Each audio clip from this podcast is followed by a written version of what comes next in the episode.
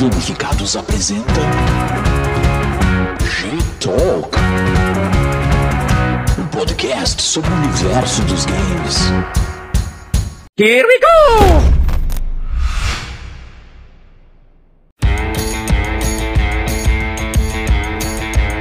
É isso aí, boa noite a todos e todas. Estamos aqui no canal do Gamificados, né? O mundo real dentro dos games. É, começando aqui mais uma edição do nosso G-Talk, que é um podcast, né? Uma entrevista que nós fazemos aqui sobre temas é, de jogos é, vinculados a pesquisas, a mercado, e especificamente aqui, né, as humanidades uh, estudando jogos e compreendendo um pouco mais sobre esse fenômeno. É, espero que esteja tudo bem aqui na nossa transmissão, especialmente porque hoje a gente está num, num lugar diferente. Estou aqui na Universidade, na Federal de Santa Maria, e aí a conexão talvez não esteja muito boa, mas é, a gente vai tentar fazer o melhor possível, porque temos um convidado muito importante hoje né? O nosso membro também aqui do nosso grupo Gamificados, mas é, é, mais do que isso, um pesquisador é, muito dedicado à questão dos game studies e que vai nos trazer, né, um pouco dessa compreensão que é tão importante aqui para para a nossa atuação aqui no projeto de extensão do Gamificados. Leonardo Melo, tudo bom, Leonardo? Como é que estão as coisas? Olá, tudo bem, tudo bem. Estamos aí, né? Pesquisando, dando aula. Seguimos nesse, nesse nosso fazer de pesquisa. Muito bem, Leonardo está tá num desafio agora, né, como, como professor da UFMG e tendo é, essa experiência aí, né? É, é, no Instituto Federal do Sul de Minas. Não no é, Instituto Federal do Sul de Minas. Isso. Isso. E aí, é, a gente está. Você está com dificuldade também porque você teve que se mudar, né, Leonardo? Você teve que ir para aí meio que de malecuia de última hora. Assim. Uma moradia improvisada. Inclusive, estou me identificando muito com os estudantes que falam: ah, a gente mora numa república. Eu digo, eu também. Achei que eu tinha passado por isso há uns 20 anos atrás, mas não, continua, a vida vai dando voltas. Mas é muito é legal. Bem. É, uma experiência e as primeiras aulas, organização da disciplina não é, não é mole, né? Vai passando por essa experiência daqui a pouco a gente vai criando casca, né? Mas tem, Mas é tem eu tenho uma facilidade, né? Porque se eu chego pro pessoal e digo eu estudo videogame, eu já quebro uma barreira automaticamente. Tipo, ah, o que, que você estuda? Videogame. Opa! Aí é a situação já fica mais, tem mais uma proximidade. O pessoal começa a perguntar sobre o que, que joga. Nem se dão conta que a gente quase não joga, né? Quando a gente estuda videogame. É. Gente... o que menos faz é jogar, no fim das contas. É, a ilusão de que vai conseguir jogar mais, no fim das contas, acaba jogando menos, né? Mas eu acho que já, já quebra uma barreira, né? Da, uhum. Desse muro de da, da, intelectualidade do professor, da professora, né? Que é um problema né, na comunicação com estudante. Porque, na realidade, a gente é eternamente estudante e somos pessoas uhum. como as outras. É só a diferença é que a gente está naquele trabalho ali, tem uma responsabilidade a mais para entregar, né? Que, que é a docência e tudo mais. Então, e tá o tempo todo aprendendo junto, né, com o pessoal ali. Inclusive sobre videogame, eu aprendi muito com, trocando ideia com com a molecada. Sim, com certeza. E, e sobretudo para dar aula até das questões mais básicas que a gente, que a gente já sabe pela nossa, né, pela nossa experiência da, do, do próprio ensino, a nossa, a nossa formação acaba que a gente teve que aprender algumas coisas e quando a gente vai dar aula, a gente percebe que sabe pouco né, daquilo que a gente tem que ensinar e aí aprende, tem que reaprender para ensinar, né? E, e, aí eu acho que tá um aprendizado legal, porque o uhum. aprender para ensinar é, é, algo que, que reconstrói, assim, que consegue reconstruir o nosso próprio estudo, né? Eu acho muito bacana é, isso também, né? Não sei se tu parcialmente essa... destruiu também, porque eu, eu voltei assim para as bases, para as teorias da comunicação, pensando em aula para graduação e para o ensino técnico. E e aí voltando, estudando de novo coisas que eu vi no mestrado, que, coisas que eu vi na graduação, no mestrado, doutorado, deu uma reviravolta na, na, na, na perspectiva teórica da tese, eu disse, não, eu estou discutindo isso pelo... Algumas coisas pelo viés errado, eu tenho que repensar algumas coisas. Sim, é, é, abre né, uma, uma janela de, uhum. de questionamentos que para a gente estava muito. Geralmente está muito certo. E quando a gente vai ensinar, a gente começa a ver as fragilidades né, das diferentes coisas que a gente tem que ensinar, até prevendo o que, que vão ser as críticas, as perguntas, e aí é, desconstrói bastante né, as nossas certezas. Isso é muito bom. Acho que, hum, acho que nos é ajuda, mas é difícil, né? Bastante, bastante. Desorienta um pouco. E, bom, vou aproveitar aqui para dar boa noite para o pessoal que está aqui no, é, é, nos assistindo é, nesse momento, né? A turma que tem acompanhado aí o canal do, do Gamificados é, ao vivo, né? A, aqui a Luísa, a Gabriela, o Eric, a, Josi, a Josene, e ó, tem, tem fãs já aqui, ó. Muito bem. A, jo, a Josene tá fazendo mestrado aí na UFSM e eu fui. Eu fui banca nela, dela na, na, na graduação. Nossa, que legal, que bacana. Então, tá todo em casa aqui. E a, e a Luísa aqui também teve, fez um comentário né, disso que agora é, é, ela ela está como bolsista de pesquisa aqui do nosso grupo de pesquisa, é, ajudando diretamente no Gamificados, e é isso, reduzir o tempo de jogo. Achava que ia jogar mais, né, Luísa? Eu também achava. Doce ilusão. Mas é bem isso. É, o ponto que a gente começa a trabalhar é, é um pouco de equilibrar, assim, trabalhar com as coisas que gosta e, e, levar também o trabalho para o momento do lazer. É, fica quase aquela Bastante mistura, assim. É, é, Mas é importante jogar, né? A, a, é. a professora Sueli Fragoso, da, da, da URGS, que estuda jogos há bastante tempo, uh, ela foi orientadora do meu orientador e coordenou o GT Games da Interpol há alguns anos. Uh, no livro dela sobre pesquisa em jogos, uma frase que eu costumo usar, que também serve como desculpa, né, é que é uma das mídias que, para te poder estudar, tu tem que vivenciar ela, né? tu, tem que jogar. Sabe, não é uma coisa que tu consegue olhar de fora, assim, é, né? A, a, a interatividade é, é, é, fundamental, né? É condição necessária pro, para o contato, né? E, uhum. e, isso para o pesquisador e para a pesquisadora também é verdade, porque assim, a experiência do, do, próprio processo é quase impossível de tu fazer uma, uma, um acesso ao conhecimento ali, né, ao fenômeno, sem, sem ter uma, uma observação participante, assim, porque é fundamental é, essa experiência no processo, né? Uhum. A, a, a Josane está falando aqui da, dos. É, explorando a, a, ideia dos games e NFTs, isso é uma coisa legal, acho que vamos, vamos deixar pendurado. Mas primeiro, assim, para começar, já que é um. Tu é o centro aqui da, da discussão e, da, e da conversa, só para deixar também registrado que é, essa live está acontecendo agora no YouTube, né? Hoje, dia 30 de junho de 2022. E muito provavelmente quem não estiver assistindo aqui ao vivo pode acompanhar aqui no canal do Gamificados no YouTube e a gente está produzindo também é, a pós-produção para sair como, como podcast nas plataformas de streaming de podcast mesmo. Então, se tu está ouvindo já nesse momento em, em, streaming de podcast, em Spotify ou outra plataforma, é porque a gente conseguiu fazer isso. senão, senão não podemos prometer com certeza, mas vamos tentar. Mas, Leonardo, seguinte. Um, vou, vou te apresentar formalmente aqui no, no, do ponto de vista acadêmico, né?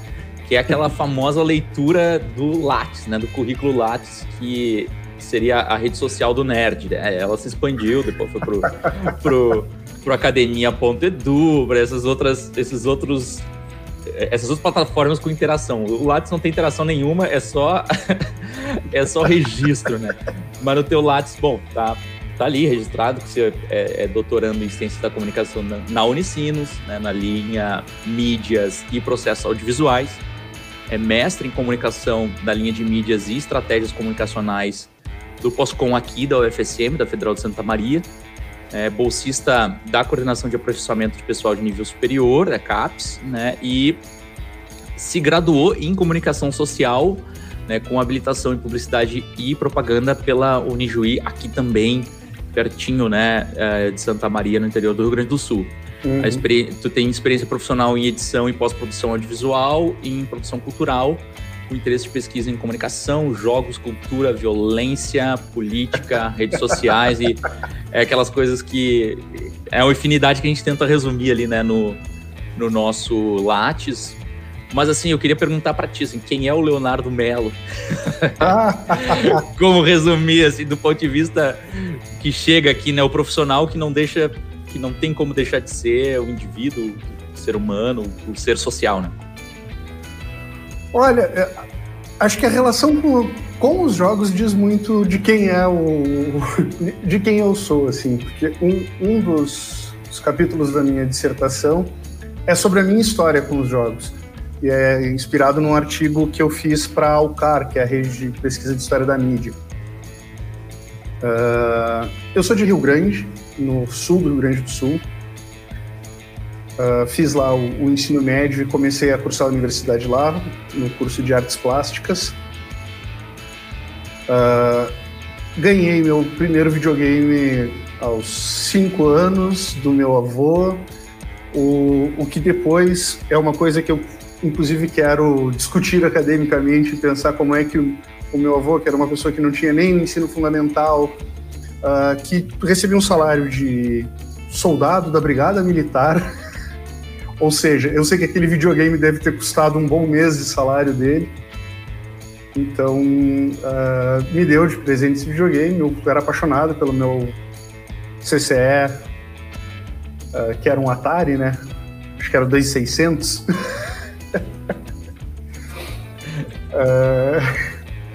durante o ensino médio, fiz muitas visitas ao fliperama. Eu já ia no fliperama porque a, a minha avó no caminho de casa dizia para eu ir lá brincar com os bonequinhos e me dava uns trocados Vai. comprar umas fichas. É, tipo, não fiquei.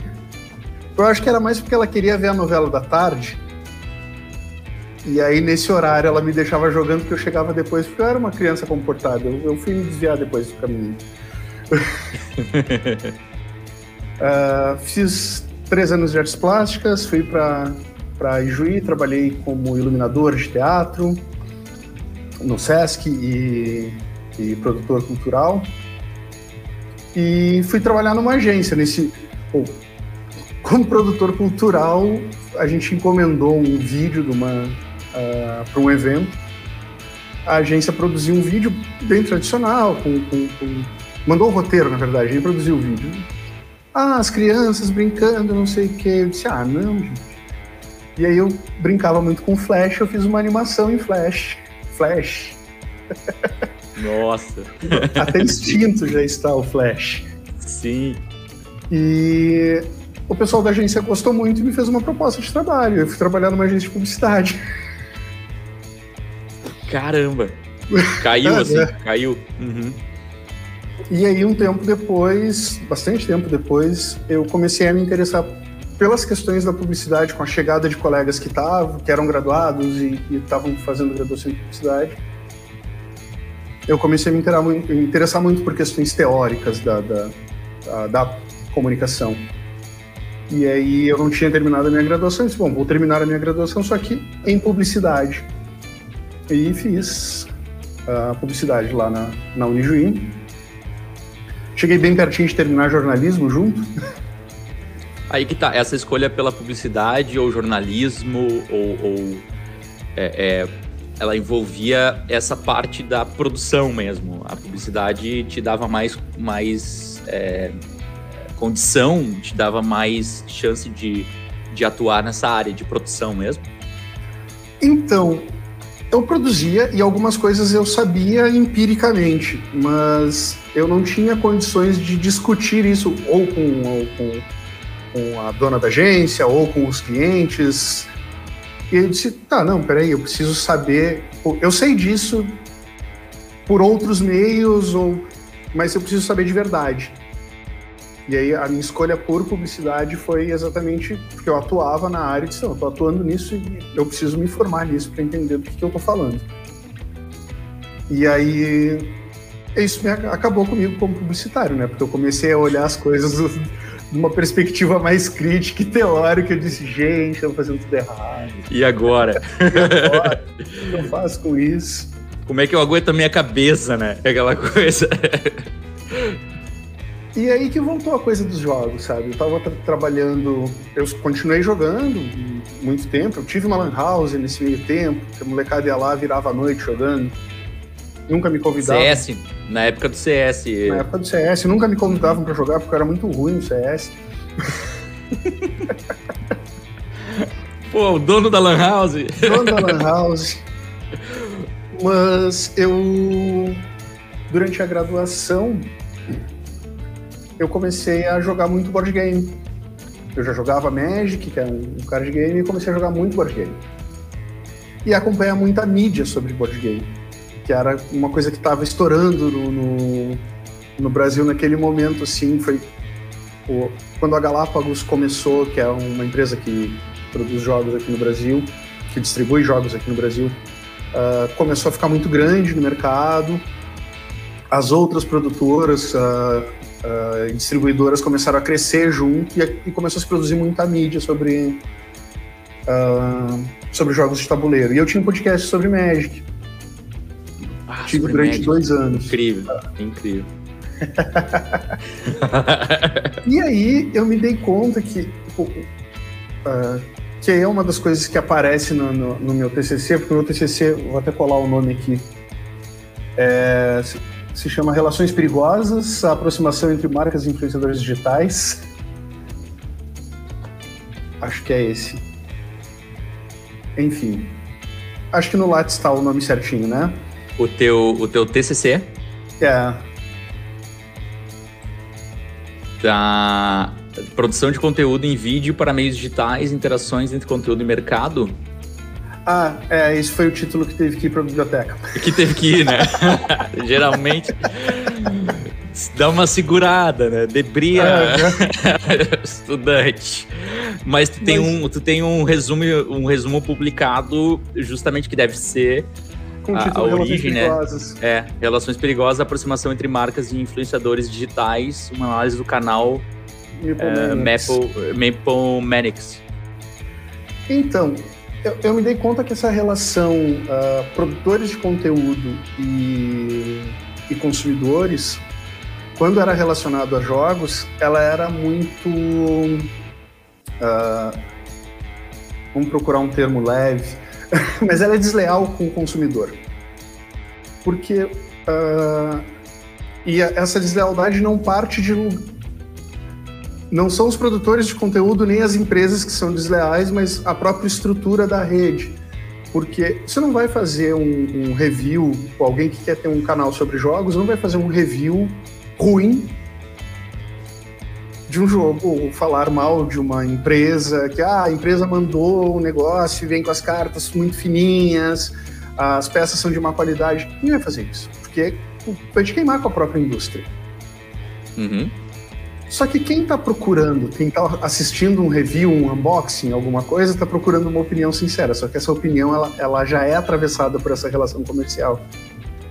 E aí é isso que eu fiquei, que eu fui observar na, no meu TCC, assim.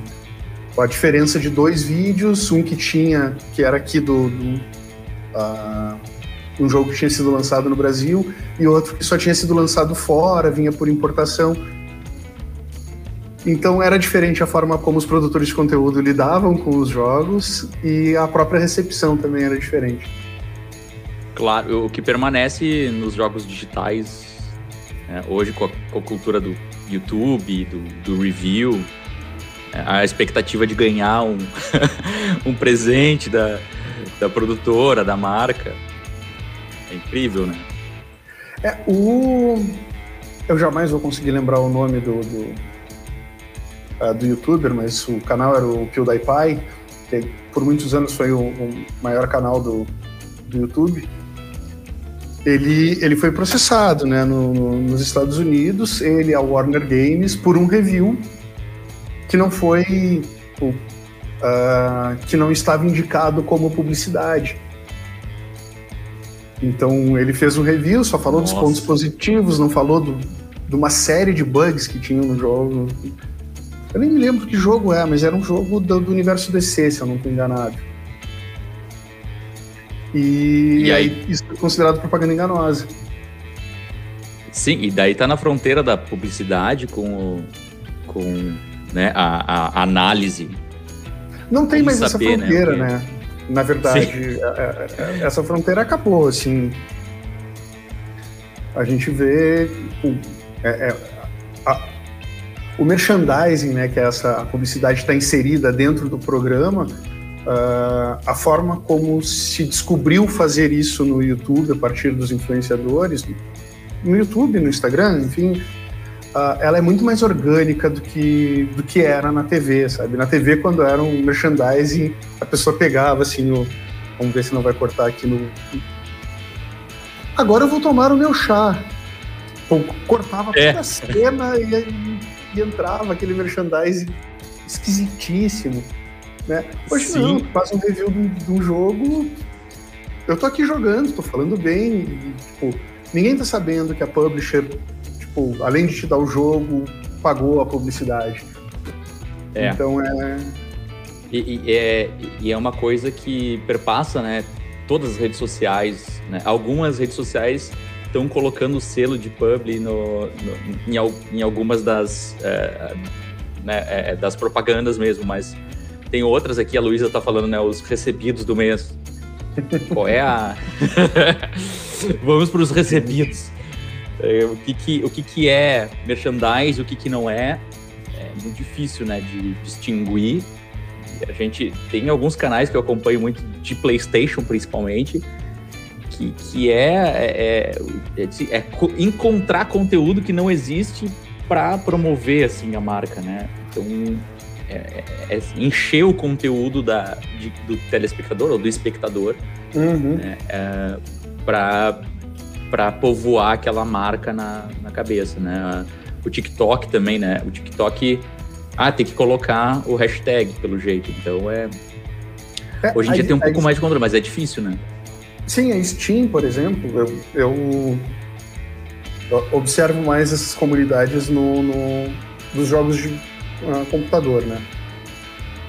Uh, a Steam ela tem uma opção quando você escreve um review para quem escreveu o review marcar produto recebido gratuitamente, que eu acho que já é uma indicação uh, do que pode, mas isso depende de quem marcou. Não tem conferência nenhuma, sabe? Se eu recebi a chave uh, por outros meios que não pela própria Steam, não tem como definir se foi ganho, se não foi ganho. Então, só de você ganhar o jogo, você já tem uma perspectiva positiva dele, né? Claro. de partida, ainda mais se, se tiver custando 350 reais. Né? Aí a coisa muda, né? Esse.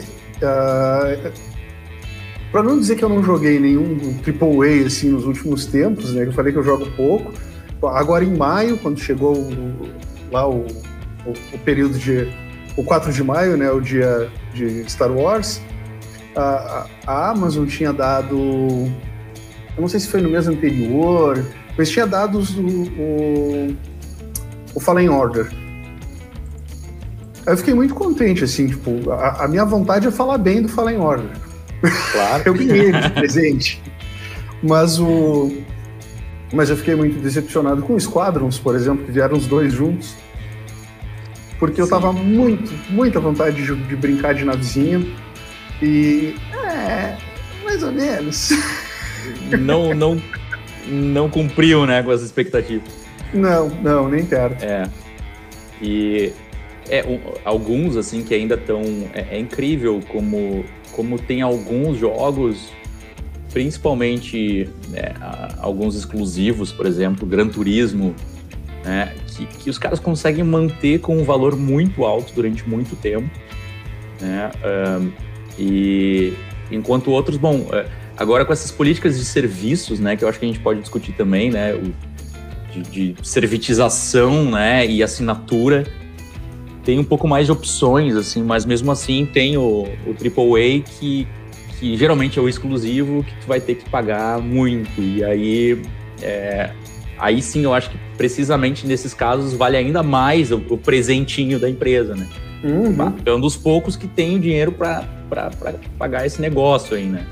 O caso, eu, você estava falando do, do, Star Wars, eu, eu, sempre gostei muito de jogar com a minha filha, o mais eu do que a minha filha gosta, no caso, que são os joguinhos do Lego. E saiu o novo, o novo Lego Star Wars também, mas impossível de jogar, impossível pelo valor, então é, é, óbvio que se eu ganhasse de presente eu ia adorar eu e a minha filha, inclusive, a Laura. Nós dois íamos fazer um vídeo de agradecimento. né? Com certeza. Então, é um pouco isso, né? É, é um sistema de, de, de, permuta que acaba existindo e, e, e que talvez não, te, não esteja muito contabilizado na, na percepção social o quanto de publicidade tem nisso aí, né? Uhum. Uhum, com, com, certeza não. E tem pessoas que. Tipo, é no caso de. Ah, você recebeu, apesar de já ter um canal no, no, no YouTube que, que trata dessa relação de, de pai e filha jogando. uh, é. Você recebeu. Um, ok, tipo, ia ser quase que um, um, um carinho ao consumidor. O, o, problema é receber um, um canal grande, gigante, produz um monte de, de, de conteúdo e, e, tem uma audiência gigantesca. E impacta é. muito, assim. E é, acaba e... sendo. Aí tem uma conexão próxima com, com a, a minha pesquisa do doutorado, com os jogos indie brasileiros. Acaba sendo injusto com as pequenas produtoras, né? Que já tem que vender um produto com um custo menor, Uh, hoje eu estava vendo um vídeo sobre a produção do uh, aí fora do Brasil do Cuphead. Lindo, maravilhoso jogo, uma produção gigantesca, feita por um estúdio pequeno. E aí é um jogo que, tipo, você vai olhar, ele é um jogo de 50 reais. Uhum. Se saísse por um selo grande, certamente ia ter uma campanha milionária de, uh, de publicidade, uma campanha de marketing gigantesca ia ser um jogo, não seria um AAA, mas seria um jogo ali na base dos 150. Sim. Você sai pelo Warner da vida, assim. Que tem que pagar, é, tem que pagar a campanha. No mínimo ele tem que é, fazer valer ali. O, e, é, e, é incrível esse, esse sistema, você que é publicitário, portanto, né, é, do ponto de vista de formação, né, é, é, é interessante como essa descentralização né, do sistema de, de publicidade e propaganda, é, não sei o, o, peso que as agências de publicidade ainda têm, porque sempre foram né, é, responsáveis por mercados né, é, milionários, né, por organizar todo esse sistema. E hoje o quanto que essa capacidade da rede social de descentralizar né, a, a, assim, o fluxo de recurso, de dinheiro, de, de um até do conteúdo, da produção do conteúdo ali. É, é claro que as agências vão se adaptando, né, uhum. a, a, tentar produzir, né, a focar no marketing digital, a ser assessoria de marketing para até para um público menor. Então, assim, é, é uma pessoa que tem, sei lá, 100 mil seguidores no Instagram, daqui a pouco já consegue até, até ter já uma assessoria de marketing né, que é algo de, mass, de massificação, digamos, do mercado e de centralização. E é interessante quanto quanto essa posição assim, né, mediadora de, de uma figura tal como o influencer, né, um indivíduo, uma pessoa, não é mais assim a novela, embora ajude, né, mas assim não é mais a novela da Rede Globo, é o indivíduo, é a, uhum, sei lá, uhum. Juliana Paz que está fazendo a publicidade. E, Incrível. Então, mas é, é, algumas coisas eu fico olhando das discussões que a gente tem sobre redes. Isso foi um, quando eu falei lá no início da gente voltar nas teorias e isso mexer com a gente. Uh, eu fui trabalhar com a história das teorias da comunicação, que é bem recente, né? Os, os estudos em comunicação vão começar ali no, no, uh, no Entre Guerras, né? em, em, especial ali no, os estudos uh, estadunidenses e os uh, e os frankfurtianos, né, os, os alemães. E a gente vai olhando algumas coisas e, e vai pensando para essa nossa realidade, assim. Eu, eu vou um pouco mais adiante no tempo, assim, pensar nas superindividualidades lá. É isso, tipo, a expressão das superindividualidades é, é, agora com os influenciadores é, é, muito é muito evidente. Então, são fenômenos que uh, eles vão se transformando e é esse papel que tu falou da, da agência de propaganda, ela, uh, ela vai se transformando também, né? Então, a gente tem agências especializadas em influenciadores. Não, especializadas em fazer a mediação com influenciadores, entre empresa e influenciador, e especializadas em agenciar influenciadores. A gente vai ter empresas focadas no marketing digital, mas aí isso nos últimos anos tem se transformado, as que têm tido mais sucesso são as empresas que conseguem se relacionar bem no on-off. Então, tá legal, marketing digital, ok, mas pô, tem todo um mundo de comunicação que a gente, que a gente acabou esquecendo, assim, ou negligenciando. E, e tá ali, ainda existe. A gente ainda, a gente ainda pega o ônibus, então o mobiliário urbano, uh, o outdoor, todas essas mídias ainda fazem algum sentido. A TV aberta, que eu, uh, eu, eu, digo que a minha, meu papel na agência ele foi se desvalorizando e talvez isso também me empurrou um, um pouco, me, me, serviu de incentivo para ir para o espaço acadêmico uh, porque eu trabalhava especificamente com televisão. E a televisão, a TV aberta, local, foi perdendo muito espaço. E aí, tá, beleza, eu posso dizer, ah, a TV aberta perdeu muito espaço. Aí vem um, uma novela, que é uma coisa que é estudada aqui no Brasil, nos estudos de recepção há muito tempo, como é que as pessoas se relacionam com novela. Aí vem uma novela como Pantanal e, bum, explode. TV aberta, streaming, tudo as redes sociais, as pessoas reunindo em bar para assistir. A... As pessoas reunindo em bar para assistir a novela, assim, isso é uma coisa que é, é, é para mim é difícil de explicar. é muito legal, é muito legal. É, é, claro.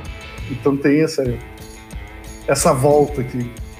É, e, e, lembra muito da nossa juventude, assim, né? A, a infância, a juventude, que era, era um momento, é, saber quem, né, é, quem era o assassino da próxima vítima, saber quem, quem matou era... o Det Reutemann. Quem matou o Det Reutemann. Só velho vai lembrar disso. É, então, é, é, isso, assim, como, como construir, né, um imaginário social, as representações que vão estar na novela são muito importantes, desde, bom, impactando política, né, impactando uhum. como, a gente pensa candidatos, né, é, e, e, a TV aberta, bom, esse peso é incrível. Isso que você fala assim de, de as empresas sacarem muito é, o, a diversidade desse mercado né, e como a, a, o processo de, de construção de um ambiente de redes, de internet, ele tem diversas camadas, né? Eu fico pensando é, na época em que a gente discutia, né, como o WhatsApp influenciou é, eleições, como redes sociais. Tá?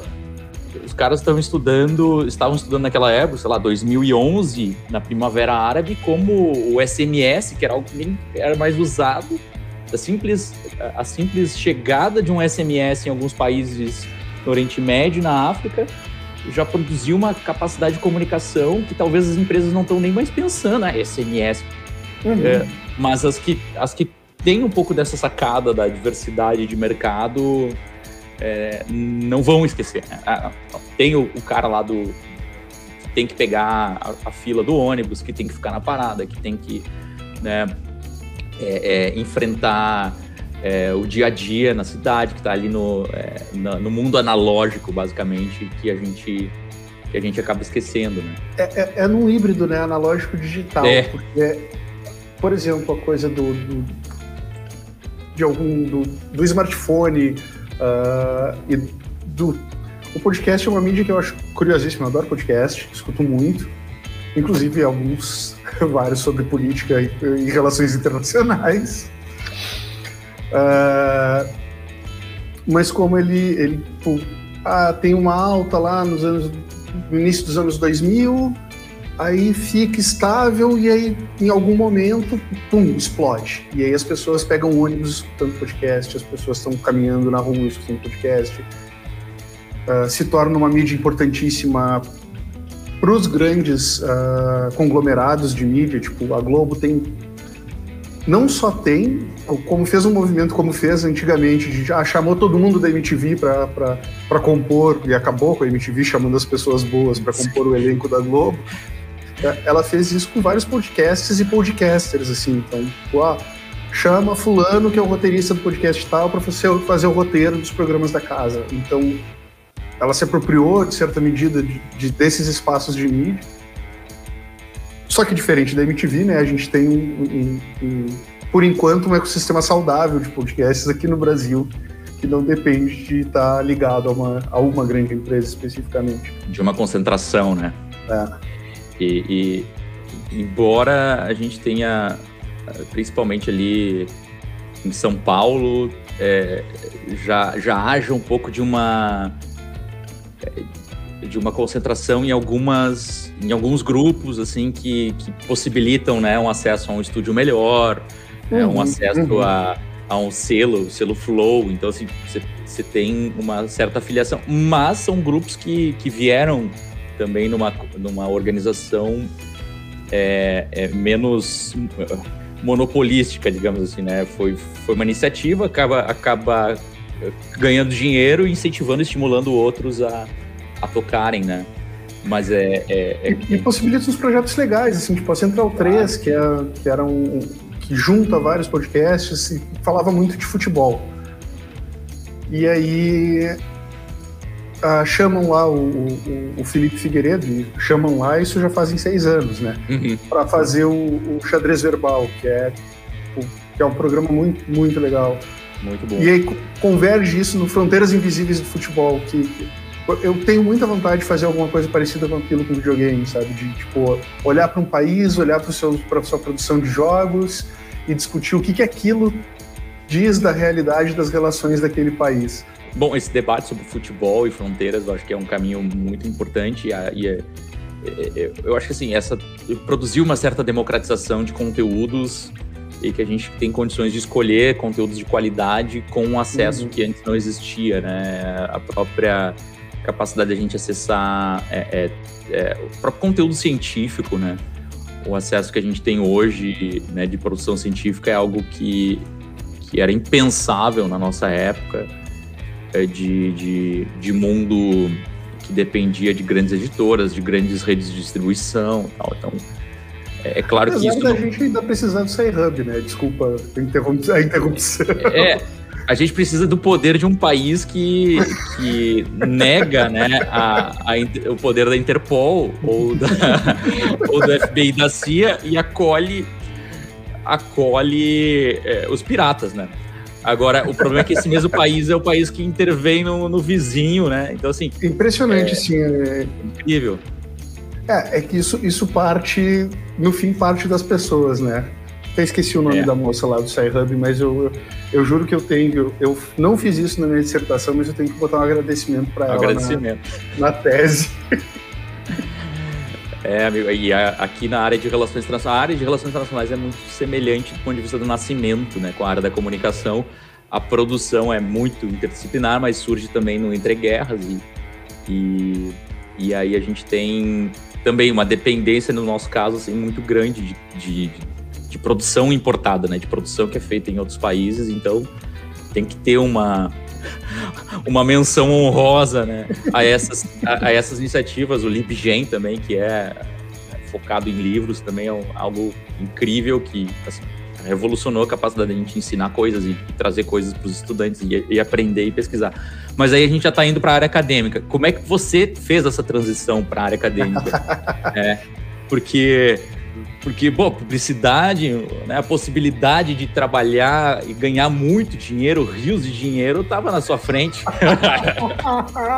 Como é que foi essa escolha franciscana, né, pelo, pelo mundo da educação?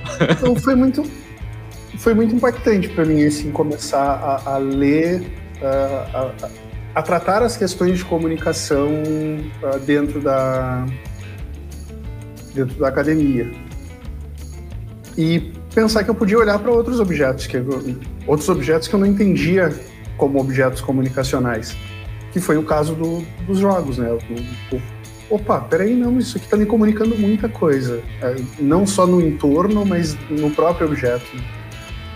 É, pensado assim como um, como um artefato cultural, assim, que existe cultura ali, existe comunicação ali. E eu peguei, digamos que eu peguei gosto por estudar, eu gostei muito da, da, da... e mas isso foi na, na graduação ainda, você estava no final da graduação, processo de iniciação científica, trabalho de conclusão de curso. Foi ali que você, você começou foi, a pegar contato? Foi até um pouco antes, assim, um pouco antes de chegar no TCC, eu decidi, ah, eu quero seguir, quero estudar mais um pouco. Uh, entrei em contato com a professora Sandra Rubia, que depois veio a ser minha orientadora aí da na UFSM para entrar no grupo de pesquisa de culturas digitais, que fazia muito sentido uh, para objetos que eu estava interessado. E ela não tinha trabalhado com nada a respeito de jogos, mas no fim topou o projeto, porque o projeto ele tinha um viés antropológico também para olhar, olhar essas comunidades no entorno dos jogos. E, e... E, e, o meio, a mídia que, que era prioritária ali no projeto de pesquisa era qual, assim? No projeto de pesquisa Não. era... Dela, da professora. A, a professora Sandra, ela trabalhava com um smartphone na época. Com as relações que as pessoas tinham com, com, com, com os smartphones. Nossa, a tese dela foi sobre isso. Sim. E e aí eu propus olhar para a Steam como uma rede social. Inclusive eu continuo é, é, continua sendo essa a minha perspectiva da Steam. Da Steam. É, é, ela é, uma, ela é uma, uma loja com uma rede social embutida. Nenhuma outra plataforma que eu lembre conseguiu fazer isso. Eu tô passando o olho aqui, porque jogo eu quase não tenho instalado, mas as plataformas estão todas aqui para poder espiar elas. A Epic Sim. Games não, não tem esse tipo de, de, de, relacionamento, de possibilidade de relacionamento. A, a, da, a Blizzard você consegue via site, mas não é que nem estar no aplicativo, né? Que, que nem é o da Steam. Uhum. Uh, a Origin, que é da EA, também não, não oferece nenhuma grande ferramenta de. A plataforma da Ubisoft também é tem, tem pouca interação dentro da plataforma. Tem é. muito nos fóruns, nos chats. Sim. E aí. Uh, e a, a, a, PS Plus, nessa tentativa talvez de, de puxar o requisito de assinatura para o multiplayer e por contato. Não sei se se, se se influencia muito pela Steam, por, essa, por esse vínculo que a Steam cria, mas também não consegue. É, é muito mais um sistema de compra e e assinatura para o acesso ao jogo, né? É, eu, é isso que eu tenho sensação em todas as outras plataformas, que pô, é, é, é uma forma de acesso ao jogo. E na Steam é um lugar para se estar, assim, que as pessoas vão lá e passam um tempo na Steam e, é, tipo Twitter, tô a fim de tretar um pouco, vou para Steam. Uh, então ele tem uma característica diferente ali. Não sei se é porque foi a primeira também, tem essa. a primeira grande plataforma. Mas tem algumas características que, que, que são em comum, assim, dessas plataformas. Uh, na dissertação, uma das coisas que, que, que surgiu foi um silenciamento da plataforma para determinados assuntos. Então, o que, que, se faz quando surge algum assunto que é incômodo para a plataforma? bloqueia, bloqueia o fórum, se possível exclui o fórum e encerra a conversa. E aí, já tinha essa, essa posição da plataforma em, em uhum, relação a temas. E é, e é institucionalizada, está nas políticas da plataforma. E um livro que foi, foi bem importante para mim sobre. É, que se chama. Acho que é Masculinities. Que é sobre. Uh, exatamente sobre a masculinidade na, na uh, no mundo dos jogos, que é da Megan Condes, se eu não estou enganado. Uh, ela vai, ela vai fazer uma análise da, dos fóruns da Ubisoft, num trecho do livro. E aí, uh, o que ela descreve dos fóruns da Ubisoft é exatamente a mesma coisa. É, e aí, se a gente for olhar em outros fóruns sobre jogos que são institucionalizados, né? Aí não, a gente não está falando uh, de fóruns do Twitter ou, de, ou dos antigos fóruns de discussão que eram abertos em outros espaços, mas dos que são uhum. institucionalizados, uh, existe, uh, não existe nenhum aprofundamento em discussões que possam ser polêmicas ou é, encerra o assunto, é, é tentar. Então eu imagino que agora falou antes da de um país que está invadindo outro. Sim. possivelmente, eu agora eu estou trabalhando nessa área da possibilidade, que não foi uma coisa que eu fui pesquisar, mas possivelmente claro. tem muita coisa que foi cortada nessas, nesses sites uh, que são institucionalizados, assim. Sim, apesar, sim. apesar de normalmente eles terem uma posição clara, né? O, uh, meu Deus, esqueci o nome do jogo que é sobre sobrevivência de guerra.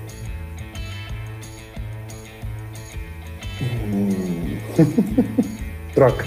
Eu sou péssimo para nome de tudo. Aí me botaram em turmas com 40 alunos, eu olho Sim. de Acaba escrevendo. Não vou lembrar, não vou lembrar, não vai dar certo. Uh, mas enfim, é um jogo com, com, uma, com vista lateral que, hum. que você é um, controla um grupo de sobreviventes na, numa zona de guerra. Agora não lembro. This War This, of Mine? This War of Mine. Oh, Luiz ah, Luiz aí. Isso que é Exatamente. É ó. Mine. Ele. o War of Mine ele teve uma edição especial agora em função da guerra da Ucrânia. Eu acho que a DLC foi vendida com preço promocional para ajudar na uh, para ajudar na guerra. Uhum. Então, aí, determinados tipos de, de, uh, de ação, elas, quando o público, mesmo que seja polêmica, mas quando o público prioritário está a, a favor daquele, daquele determinado tema e a plataforma deixa a, em campo. Coisa, é. então, você vai discutir a homofobia nos fóruns, vai ser cortado. Mas chega no, no mês do, do, orgulho LGBT, a plataforma tá lá linda, com seu site, com a bandeira do arco-íris, sabe? Então. Claro. Não fomenta uma, uma discussão sobre o assunto, porque eu acho que, mesmo que os fóruns sejam um espaço de treta, de confusão, de. É, de qualquer forma, a gente tem que possibilitar o diálogo. Porque Sim. se a gente ficar trabalhando só com silenciamento, não e, e, e, é uma situação que antecipa até o debate atual sobre, sobre filtros nas redes sociais e tal, né? E, e uhum. que tipo de controle que deve ter. Uh, e, e a próprio, o próprio uso de, de, de, robôs, né? Em um sistema mais controlado e, e direcionado de, de desinformação. É, mas isso acho que antecipa um pouco essa discussão, porque porque naquela época eu acho que o desenvolvimento tecnológico não não possibilita, não era crível, digamos que que o debate era fosse entre robôs ou algo do tipo. Mas é incrível como adianta, antecipa é, algo que não é muito comum na, na nossa leitura, assim, né, da, das relações internacionais, da política internacional, que que é empresas censurando um tipo de, de discussão, né? Empresas que propõem justamente um espaço para discutir. Não é a China ou a Rússia proibindo, ou a Coreia do Norte proibindo a sua população de acessar a plataforma. É a própria, é a própria empresa que está disponibilizando uma plataforma que é para interação democrática, em princípio, mas ela, uhum. ela veta alguns temas polêmicos e, e, e, e que pode até gerar um desconforto para a marca ou algo do tipo, né? É, é, é uma decisão comercial, assim, é uma, uhum. absolutamente uma decisão uh, comercial.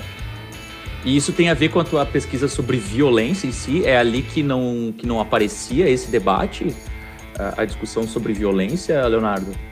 Onde que, onde que tu chega nesse, nesse, na pesquisa em si sobre o papel da violência nos jogos e tal? Eu, eu vou partir da, da, uh, de uma perspectiva de trabalhar violência simbólica. Uhum. Né, a partir da, da, das discussões do, do, do, do Bourdieu e eu trabalho com a, com a relação entre os capitais articulados para exercer essa, essa violência e a, eu vou me lembrar do nome da autora. Eu lembrei o nome de uma, depois eu lembro o nome de outra. Vai? Minha Consalvo. É bem assim. A minha Consalvo, ela vai, quando ela vai falar, vai trazer uma discussão no livro que se chama Cheating, de uh, roubar, né, uhum. de, de, de cheat. Do, Trapaceando. Trapacear, obrigado. É, é melhor a, a tradução. uh, ela vai falar de um, do capital lúdico ela vai fazer a, a, análise dela a partir do Bourdieu, pensando nos capitais sociais, e ela fala de um capital lúdico. Na minha dissertação, eu, eu incluo outras coisas que, no, no, que eu considerei capital lúdico, no sentido de. Uh, que era o que eu observava do meu campo e que interferiam na, na forma como essas relações se davam e o quanto esses capitais que eram articulados dentro da plataforma uh, autorizavam determinadas pessoas a exercerem determinados tipos de violência. Uh, por isso que a, a, minha discussão ela começa tangenciando as questões de masculinidade tóxica e, e no fim acaba sendo quase que o central da, da, da discussão, porque uhum, é uma forma, é uma das grandes formas de violência no, no mundo dos jogos. Então, eu acho que uh, a violência gráfica, por exemplo, em, em algum ponto ela me incomoda uh, até epistemologicamente, sabe? Sim. Para pensar o jogo. Mas tudo bem, a gente tem violência gráfica, ou sempre teve violência gráfica. Uh, eu acho que o, o, o, grande peso são as violências discursivas dentro dos jogos uhum. e fora dos, no, na, e na comunidade no entorno dos jogos. As violências discursivas são, são muito profundas, assim. Então elas vão aparecendo desde de, de pequenas provocações até agressões. Uh, teve a jornalista aquela do, do Gamergate, foi um caso de, de, de denunci... alguém denunciou uma jornalista dizendo que ela uh, tinha vantagens na indústria. Eu, eu não me lembro exatamente como é que foi o caso todo. Uh, mas teve jogo em plataforma que era para você socar a, a, a, jornalista que denunciou o caso. Então tu tem ali uma, um, uh, tu tem uma insinuação de violência física com uma grande possibilidade de se tornar uma violência física verdadeira. Uh, é muito diferente do Punhos do Repúdio, que eu, eu tava tentando aqui organizar pra gente uhum. ver uma tela, que, que tá ali.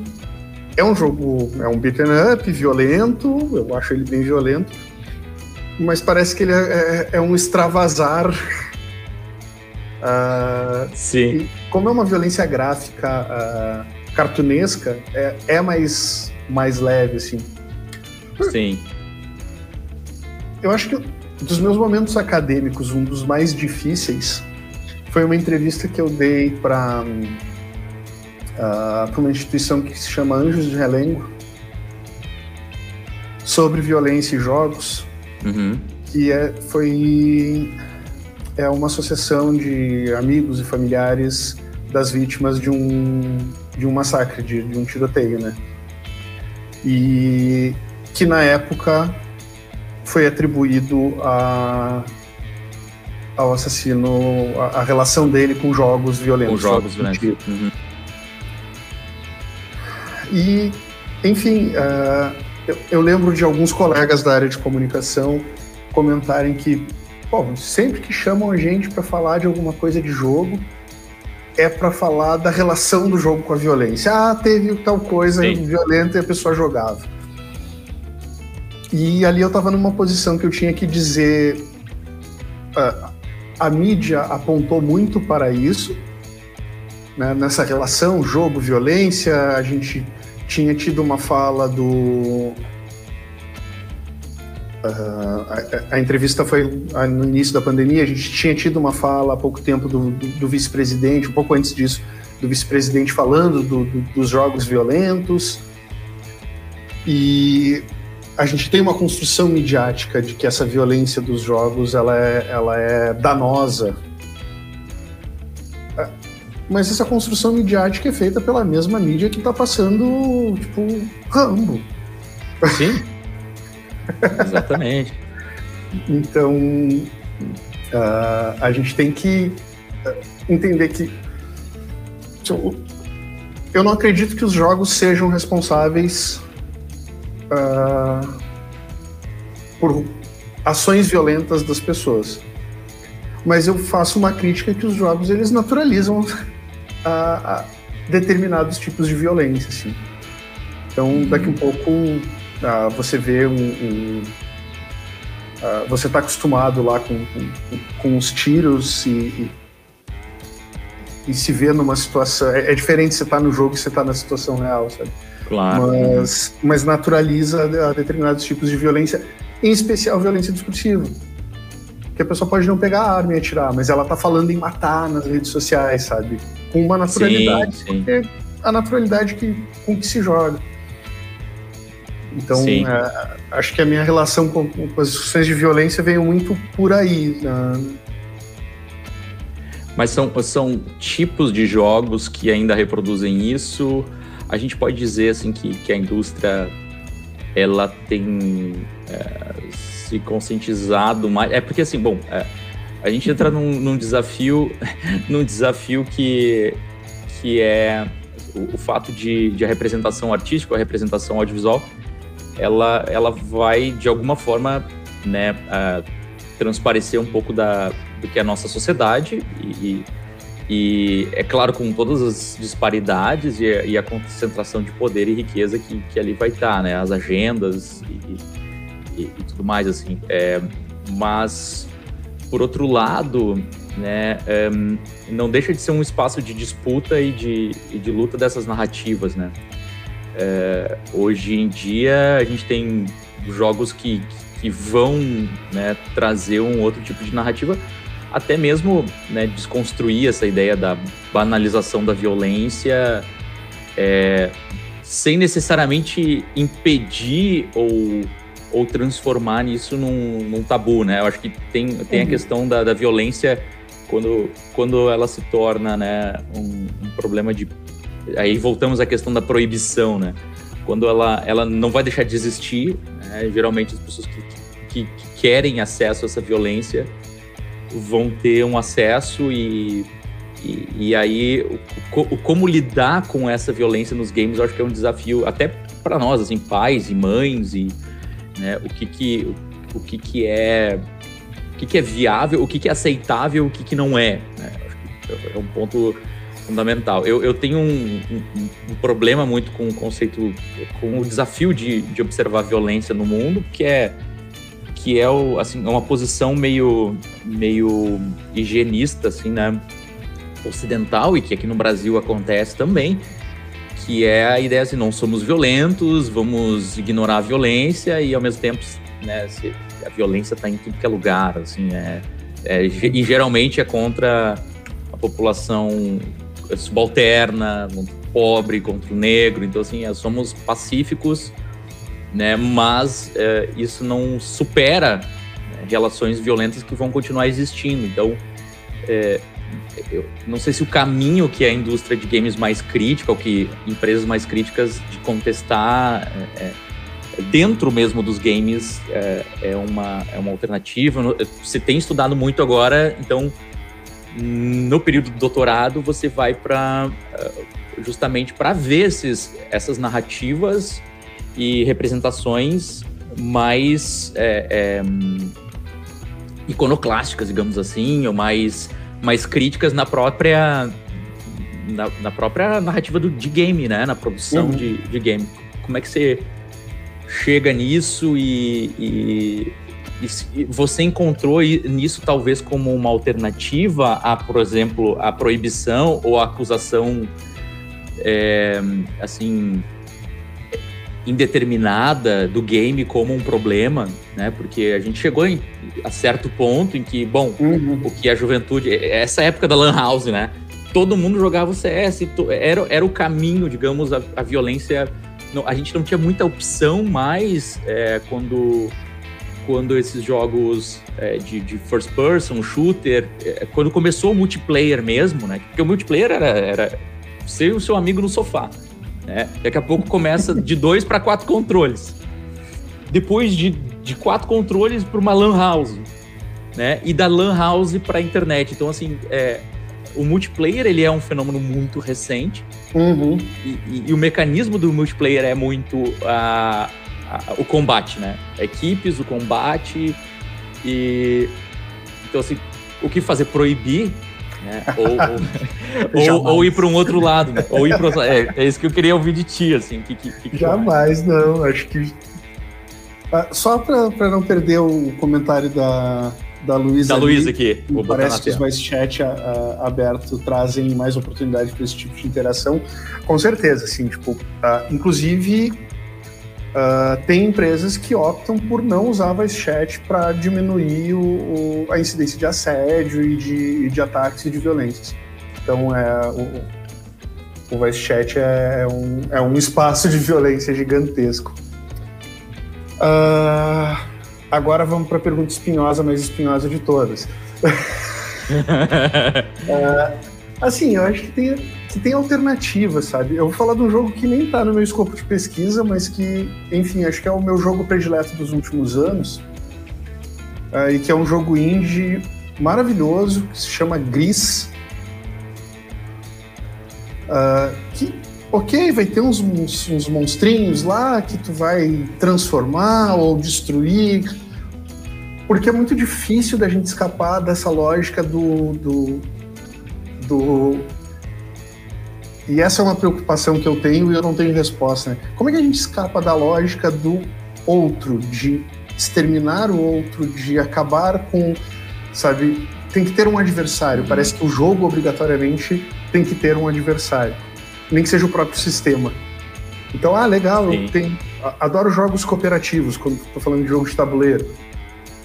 Porque aí a gente está todo mundo brigando contra a mesma coisa. Opa, peraí, a gente está brigando contra a mesma a gente tá brigando contra a mesma coisa. A gente continua brigando. E eu não, eu não consigo. Só muda o nível, né, do combate.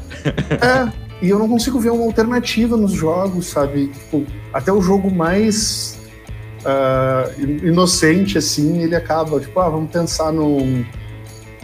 Aquele dos bloquinhos que fez muito sucesso, o Minecraft. O Minecraft. Uhum. O, o Minecraft tinha a rodada que vinha os zumbis lá que você tinha que destruir à noite, né? Se proteger deles, pelo menos. Sim. Mas então, é.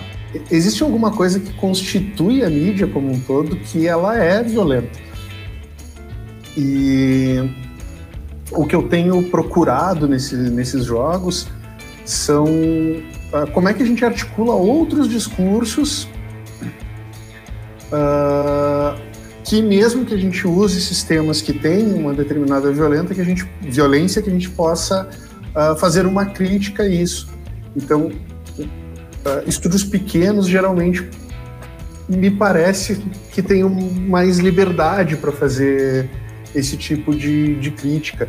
E até produções que foram maiores, tipo o, aquele jogo da Montpellier que a Ubisoft lançou, o Valiant Hearts, uhum. sobre a Primeira Guerra. Sobre a Primeira Guerra. Uhum. Uh, ele traz um discurso sobre afeto em tempo de guerra. Então, pra, a, a, mim parece uma boa alternativa, sabe? Ok, temos a violência, vivemos num mundo violento, né? Uh, isso foi uma coisa que eu disse na, na, na entrevista que, e conversei com uma aluna minha que está escrevendo um texto sobre, sobre jogos. Uh, muito preocupada com o filho dela, que passa muito tempo jogando. Ela disse: Eu quero escrever sobre isso. Eu disse: Então vamos lá, bora. Pegou a pessoa certa para a gente conversar. e uh, a gente vive numa sociedade que é violenta. E a gente tem um produto midiático. Todos os produtos midiáticos que a gente tem, eles são reflexos da, da nossa sociedade. Eles são construídos pela nossa eles são, são construídos e constroem a nossa cultura, né? Então não tem como a gente uhum. viver numa sociedade violenta e o nosso produto, um dos principais produtos midiáticos com mais circulação não ser violento. Ah, claro. Uh, acho que a gente pode articular outros discursos ali. O Gris ele vai uh, falar sobre depressão, né? Não tem texto, jogo, uh, não tem como você morrer. É, o que eu acho interessantíssimo, tipo, é um jogo que ele não te diz Uh, tu pode não ganhar, mas tu não tem como perder. Uhum. Então já subverte, a partir disso já subverte a própria lógica do jogo, que é ou você ganha ou você perde. Claro. Então o Gris, o Gris é um jogo. E é lindo. É lindo, graficamente lindo, assim. recomendo muito. A música dele é maravilhosa também. Mas eu, eu olho para isso na produção nacional uh, uh, de uma perspectiva uh, que é a que a gente adota no grupo de pesquisa, que é uma perspectiva tecnocultural, né? que é pensar em como a, a cultura se constrói a partir da técnica e a partir de discursos subversivos, né? subversivos pensando que atentem contra a ordem estabelecida, né? que surgem nesses jogos indie aqui no Brasil. Então, alguns jogos que estão ali no meu, no, no meu uh, escopo de pesquisa como bem feito, uh, eu, eu, não posso dar spoiler do jogo, eu fico num. eu fico num dilema sempre que eu vou falar do bem feito, porque a, a, discussão que ele vai trazer uh, no seu encerramento é, é, é um jogo que tu brinca com ele mas ele encerra fazendo uma crítica à própria indústria de jogos. Eu vou, eu vou falar isso sem, sem descrever o que é a crítica, acho que. Porque eu, é, é um jogo que ele. A própria forma de distribuição dele já, já uh, subverte a, o sistema normal, que você pode fazer por, por financiamento coletivo, que eu acho que é um, um, um jeito interessante que esses estúdios têm de se, de se financiar. Uh, é uma produção independente de uma de uma dev trans ali de Porto Alegre. Então, uhum. a, a, já parte aqui um, um, uma briga com a indústria, né? Um, num, num, setor do entretenimento que é conhecido por ser machista, por ser homofóbico. Aí tu vem com uhum. uma dev trans uh, fazendo um jogo que critica a própria indústria é, é espetacular, assim, parece que é o combo completo. Claro. e é um jogo fofo. Uhum. Apesar da, da, da, das coisas uh, bizarras que aparecem no meio dele, é um jogo fofo de fazendinha do Game Boy. Que nem é um Game Boy, né? Tem uma grande brincadeira ali, porque é um emulador de um videogame brasileiro que a grande indústria apagou da memória das pessoas. Uma grande teoria da conspiração por trás do, do, do, do jogo. Então, Qual é esse videogame? Que, que videogame foi esse, Dona? Não, não existe. Existe na história do, do... Na história do. Na história do Porque jogo. Você mencionou lá no início, recuperando um pouco, assim, essa questão do, do Atari ter chegado no Brasil como CCE, né? Como, é, são coisas assim que, que ainda eram possíveis naquela época, né? Eu me lembro Aham. também. É, eu tinha o CCE, e eu, eu ganhei de Os presente também. Nintendo. É. Que eram possível ainda, né? Quando você não tinha. Você ainda tinha uma, uma, uma proto-indústria de, de informática e de tecnologia de hardware aqui, né, de computação aqui no Brasil, que se destruiu, né? Foi destruída. Agora, voltando aqui também a, a ao, teu, ao grupo de pesquisa, o qual tu participa, né? Que é o o, tecno, o Tecnocultura Audiovisual, é isso? Audiovisualidades uh... e Tecnocultura, Comunicação, Memória e Design. Perfeito. E, e, é um grupo da CNPq, né? um grupo de pesquisa CNPq do Isso. PPG Ciências da, da, da, Comunicação da Unicinos. Da Unicinos. Perfeito. Eu vou deixar aqui também, é, bom, o site é Tecnocultura de Visual, aí o ato falho.com.br e aqui tem uma página muito legal que você compartilhou, que eu acho que vale a pena quem tiver interesse é, na tua pesquisa, que, que dá para procurar ali, né? É, Leonardo Andrade de Mello, Uhum. E, e, vai ter o que eu acho muito legal, acho que todo grupo de pesquisa deveria ter né, um, um resumo como esse, interativo, né, do projeto de pesquisa do, dos seus membros. Acho que é um ensinamento para para a gente levar a cabo em, nos grupos de pesquisa do Brasil, que geralmente são muito formalistas e é, é aquele tipo de resumo do, da tese ou da dissertação que não ajuda muito ao leigo entender e essa difusão científica é fundamental para chegar na sociedade. Então aqui está o link, pessoal que está no, no chat aqui ao vivo, ou o pessoal que vai recuperar depois aqui a, a gravação. Então vale a pena acessar. E lá também tem algumas, algumas capturas né, desses jogos que uhum. tem uma narrativa crítica, que tem uma narrativa de, é, é, de né, é, de inclusão, de representatividade de alguns temas, né, pessoas e grupos sociais que estão é, é, marginalizados dentro do processo de produção e da narrativa dos jogos.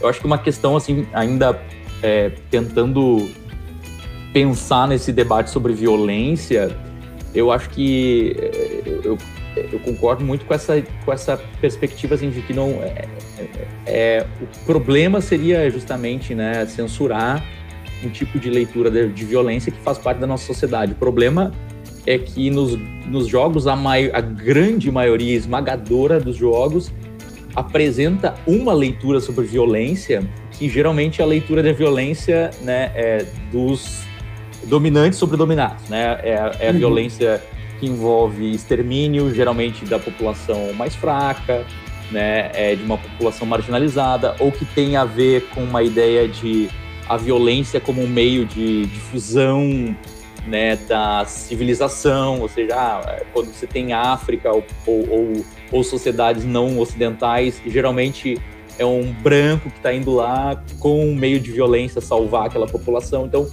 até nos filmes, né, a gente pode ver a diferença entre um Rambo e um Apocalipse Sinal, né?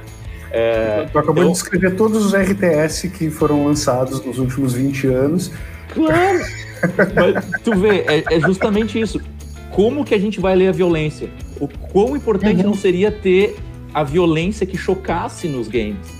Que tu saísse do game pensando se aquela violência era necessária mesmo, a, a noção né, de como ela, ela, ela destrói uh, tecidos sociais, né, como ela é feita, sobretudo, com recursos de, de uma elite econômica, de uma elite política. Então, é, o tipo de leitura da violência eu acho que, que afeta muito os games uhum. e ele é muito conservador, né? É uma leitura da violência que reproduz é, um, o status quo, digamos, né? Do uso de violência nas nossas relações sociais. Então, o próprio fato de você ter poucos jogos sobre revoluções, né? Em momentos em que a gente estava discutindo aqui em outro, em outro uh, podcast do mesmo grupo de pesquisa aqui do GCAP, uh, assim a literatura né, pós-colonial do Franz Fanon e do Sartre sobre o quanto que a dominação colonial reduziu a população colonizada à necessidade de violência para a sua, a sua própria sobrevivência. Uhum. Mas esse tipo de narrativa não está ali. Né? É uma violência né, é muito reprodutora de um, de um discurso né, é, dominante na nossa sociedade, de que ela é, ela é feita contra aqueles que são quase subhumanos ou não humanos, e ela se justifica por isso. Né? Vamos matar ali, é, quase como se todo mundo fosse NPC. Né? É, podemos matar todo mundo porque não são parte da nossa da nossa raça ou da nossa humanidade, ou seja lá o que for. Então, eu acho que é um pouco esse, essa narrativa da violência que, que, que acaba é, congelando né, a discussão né, da, uhum. da violência. É, é isso, eu, por isso que eu enxergo no, no, no indie as possibilidades narrativas de, de, de, questionar isso. Então, a gente tem o Tonight We Riot, né, que é um jogo sobre, sobre revolução uhum. divertidíssimo. quando eu joguei ele, eu, passei horas dando risada na frente da tela, assim, foi catártico.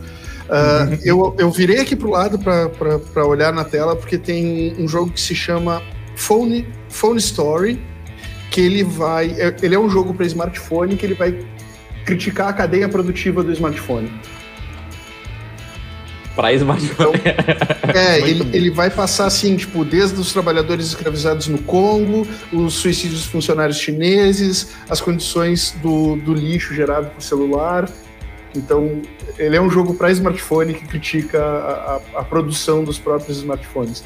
Então, são possibilidades assim da gente da gente discutir essas uh, de repensar essa reprodução da violência, né? Como é que como é que a gente trabalha ela de uma forma de uma forma diferente. Uhum. Uh, eu, eu, essa é a parte ruim de estudar às vezes, porque eu, eu não consigo mais jogar Age of Empires. Eu achava divertido. Não dá. É isso. A lógica, dá, a expansão, é. É. Uh, e, e, é sempre com essa construção do outro, né? Então eu, assim, no, quando eu vou deitar, assim, dá, vou descansar, o que, que eu vou fazer? Eu, eu, fico assistindo Star Trek. Afinal de contas, tem episódios infinitos, né? Tem a série clássica, a nova geração, Deep Space Nine, Voyager, isso sem falar nos recentes. É, é, sempre essa construção do, do outro, assim. Uh, Aí era o, uma raça que é muito parecida com os russos, uhum. Sabe? Aí uma raça que é muito selvagem. Então, daqui um pouco tu olha para ah, do que que esse escritor, de quem que esse escritor tá falando? Tá falando, sabe? é. tá estranho, né? É, e a gente consegue. Ó, a Luísa botou o ódio profundo. É porque, assim, é, eu falei pra Luiz, a, a gente estava tentando jogar o Europa Universalis, né? É, mas a, o meu desejo é jogar é o Europa Universalis. É, é, jogar o Europa Universalis bem para possibilitar que a Etiópia domine o planeta. Ou para possibilitar que o reino do Zimbábue se vingue da Europa.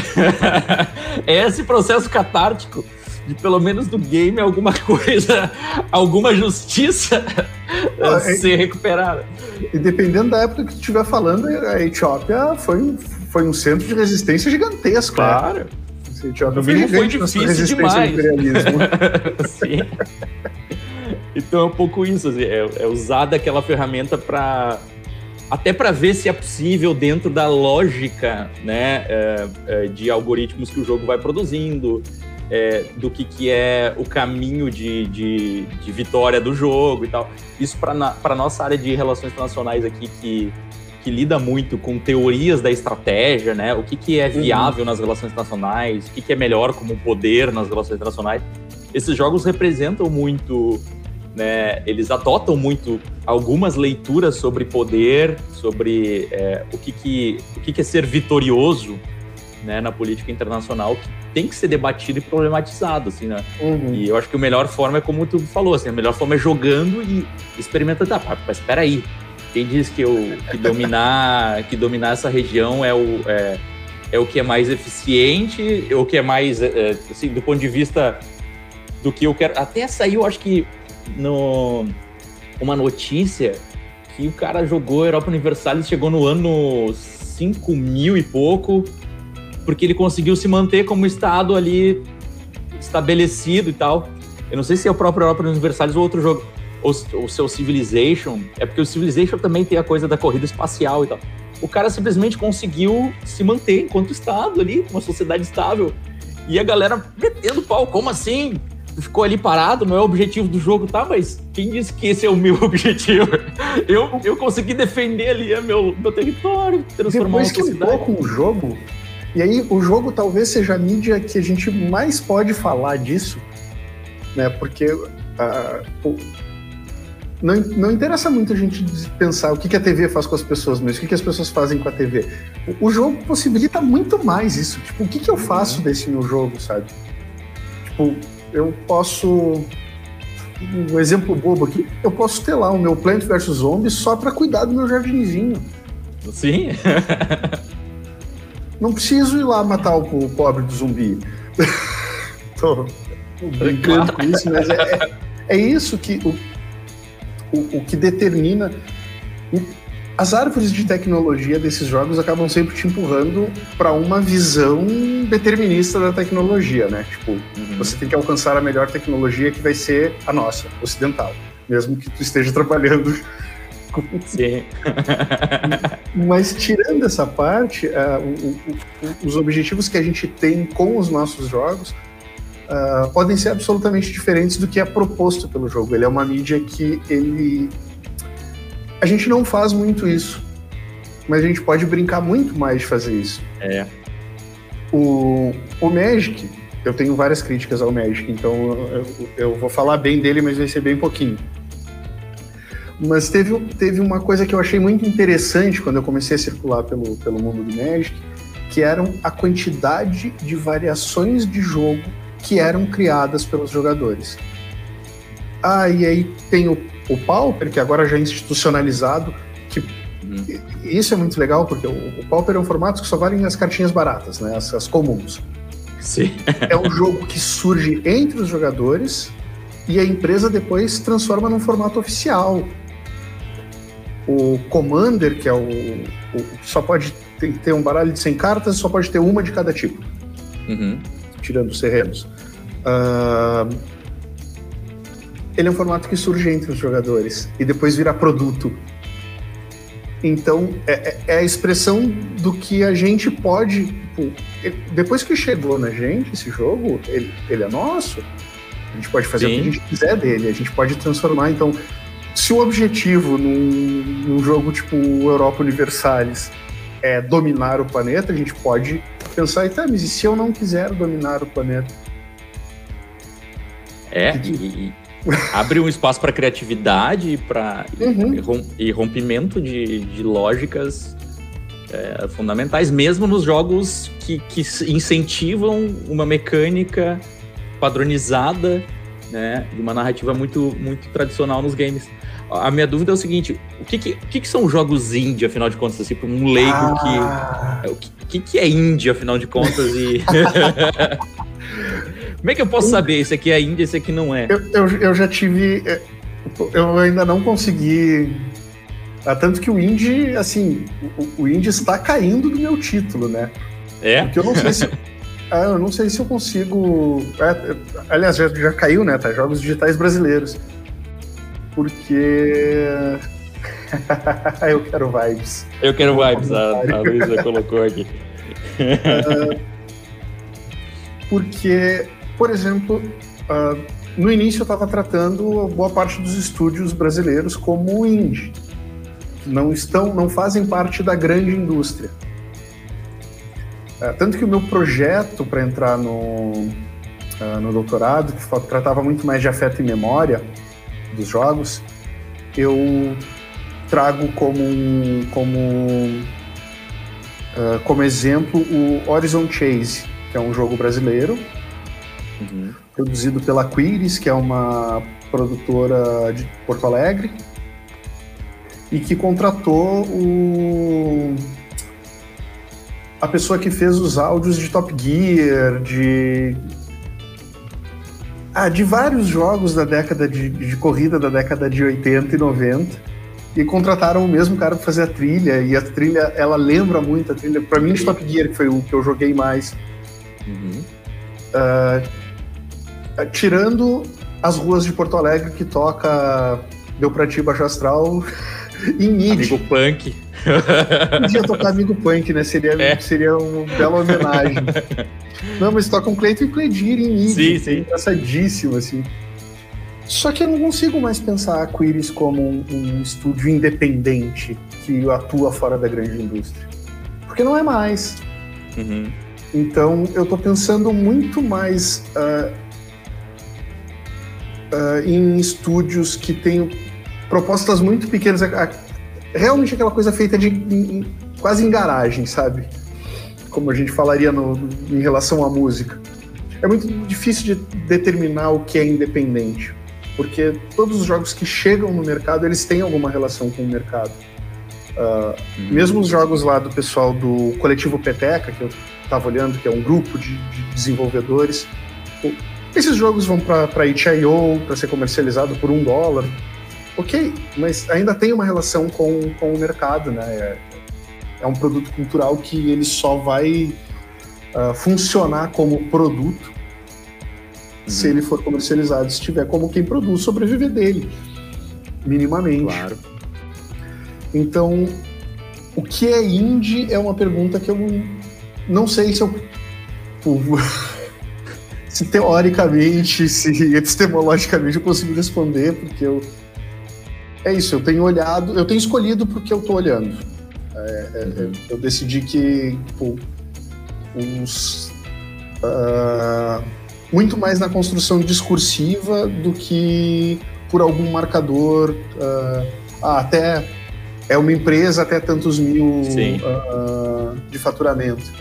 Uhum. Então é muito mais é, é, é para discursos que são uh, que são diferentes do, do, do, institucionalizado.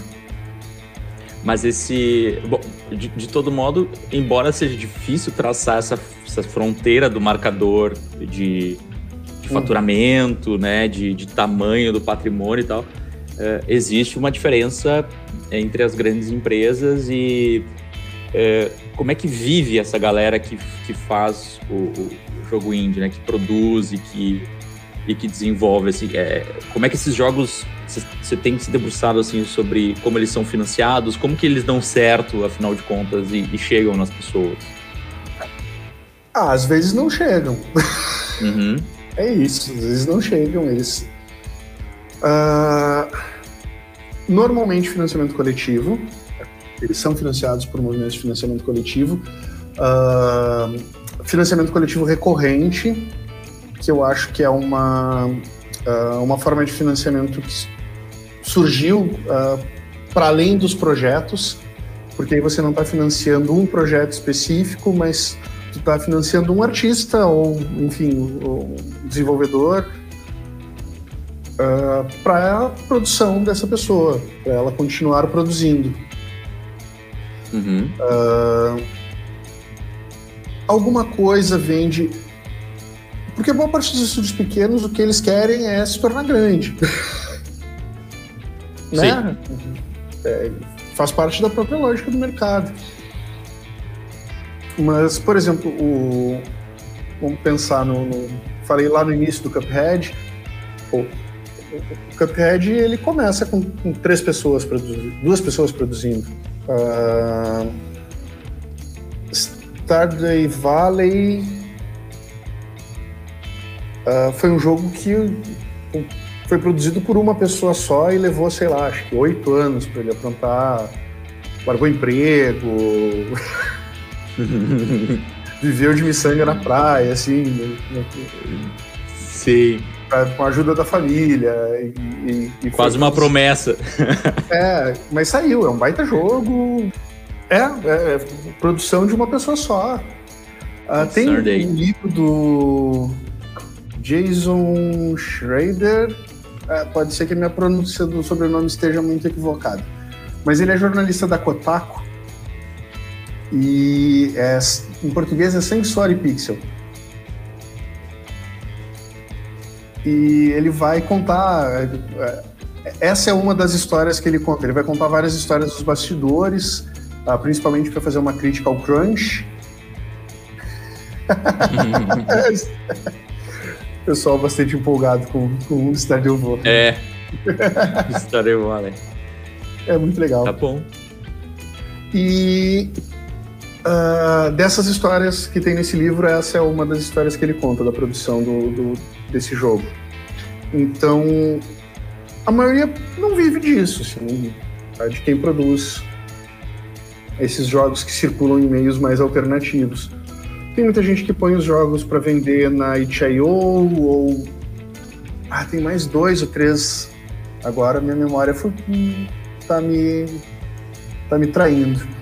Mas tem mais alguns espaços assim de que o, que o público indie coloca muita coisa tem muita produção aqui do Brasil.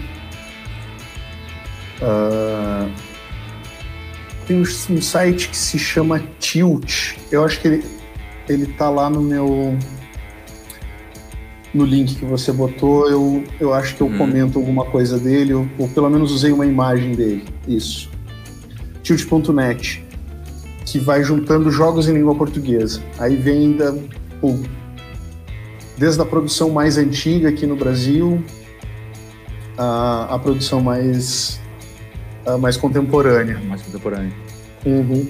E o financiamento público existe? Existe política pública para que isso seja incentivado, estimulado? Então, tem um interesse muito grande de financiamento uh, nos jogos e tem alguns incentivos públicos.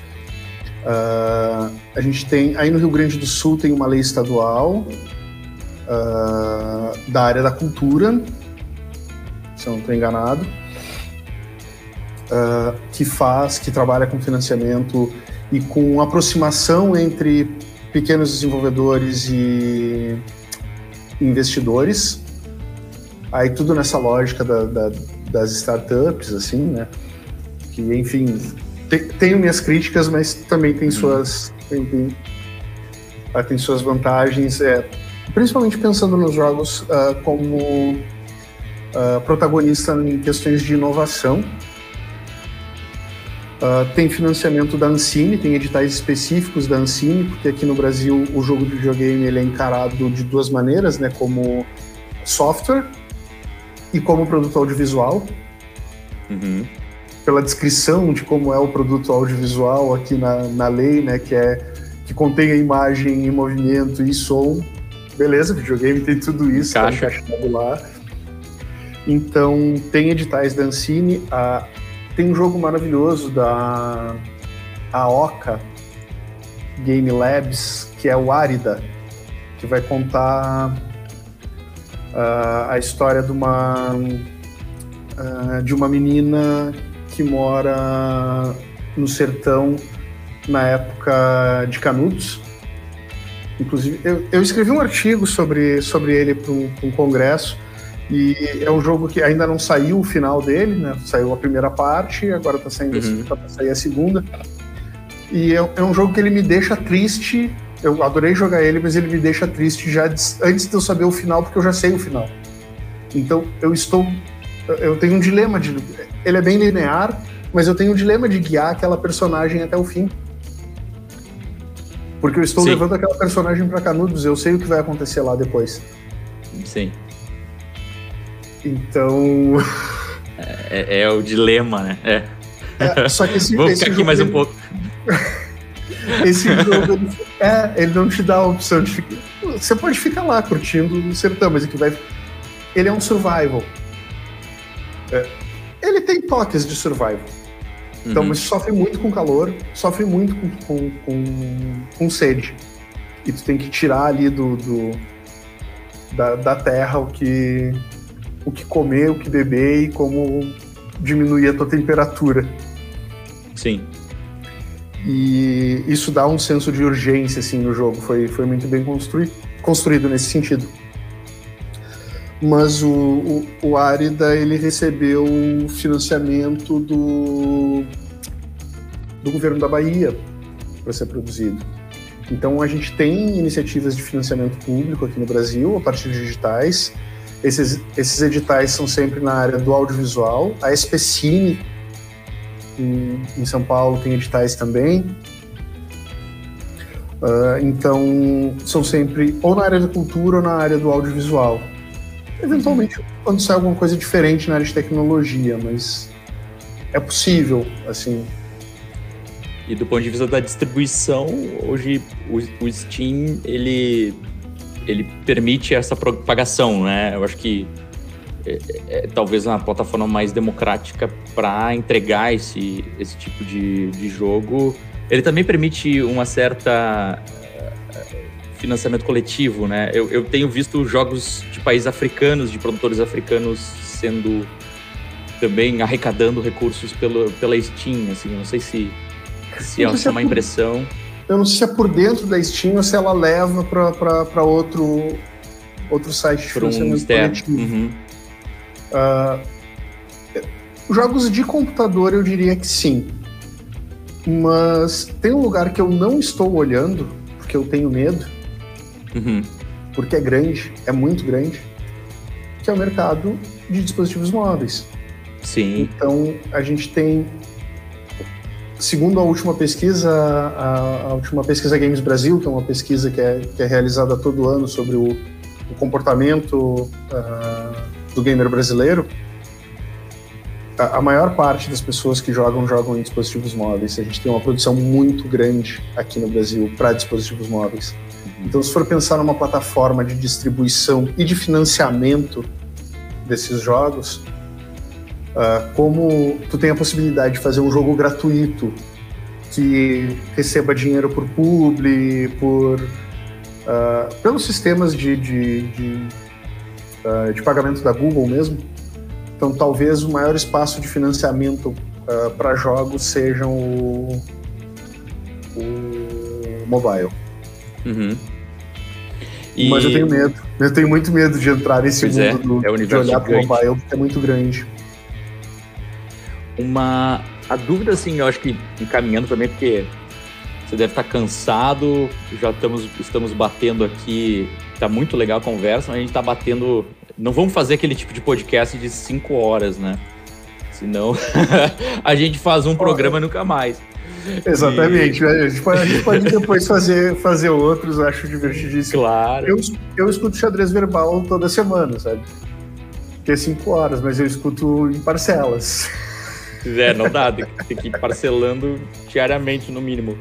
Mas assim, uma dúvida aqui, até para deixar um gostinho assim para para galera que que é da área das ciências humanas, das humanidades, das ciências sociais, uh, a gente aqui, né, é, que pesquisa é, relações internacionais, para nós a, a, pesquisa sobre games, né, game studies e, e, e, e né, estudos é, de é, é, de produtos audiovisuais é uma coisa muito nova, assim, não, não é o, o foco, por incrível que pareça, assim, né, no Brasil os congressos, por exemplo, da Associação Brasileira de Relações Internacionais, é algo que não aparece, né? E tem algumas iniciativas de um ou outro grupo de pesquisa, então a gente vai desbravando muito na nossa área, mas percebe que tem um desenvolvimento muito grande. Bom, na área da comunicação é, é, é incrível, né? E, e, e tu, com essa experiência, assim, é, é se, se, a gente fosse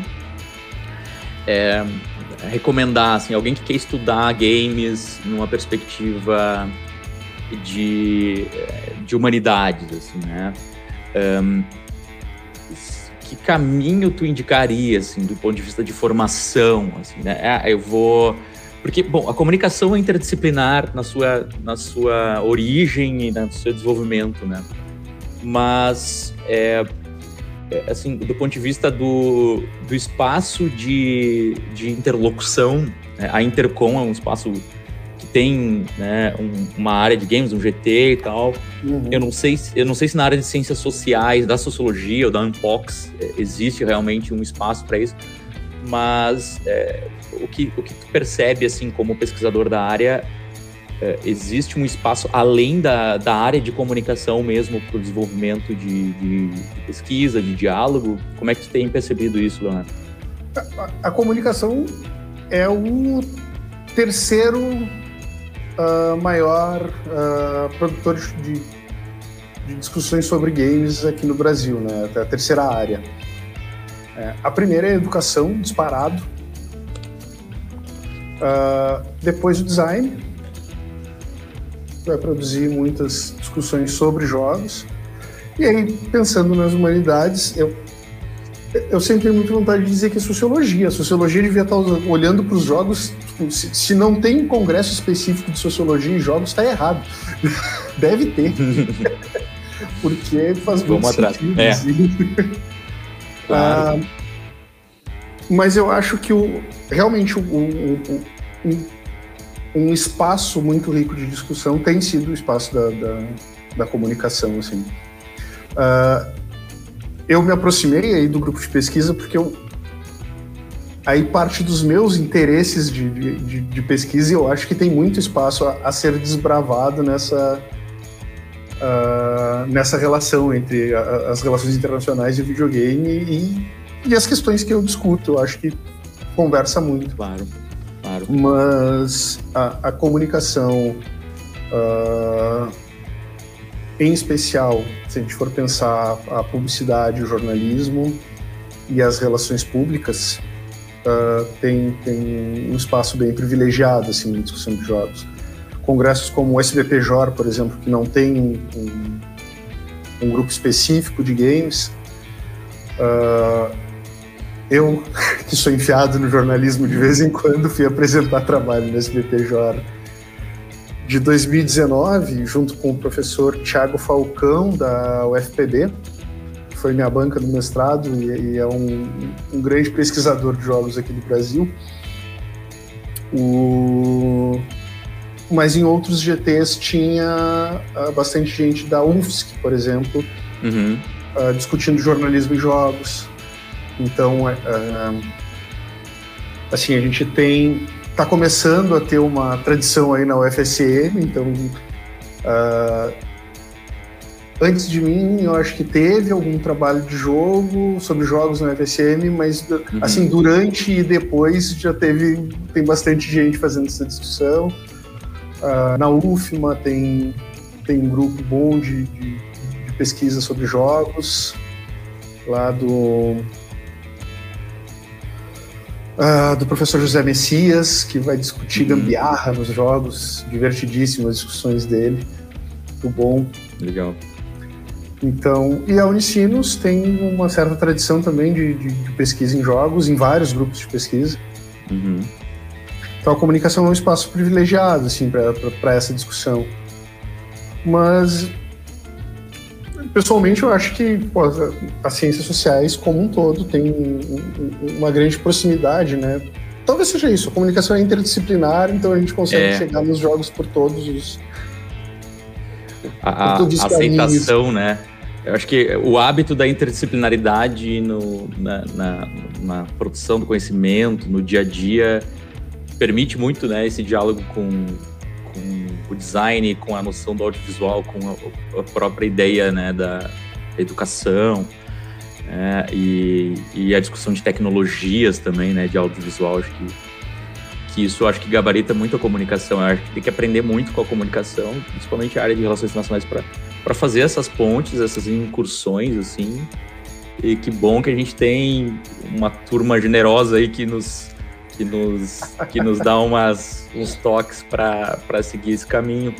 Uh, Leonardo, para finalizar, assim, o que, que, tu, que, que tu indicaria assim, de, uma, de uma bibliografia assim, que ajudaria a galera que está começando agora a, a, iniciar assim, a sua trajetória sobre games? Você já falou algumas referências aqui, né? mas assim, uma, uma que tu leva assim, na mente, no coração, que, que te despertou também um pouco para esse caminho, né?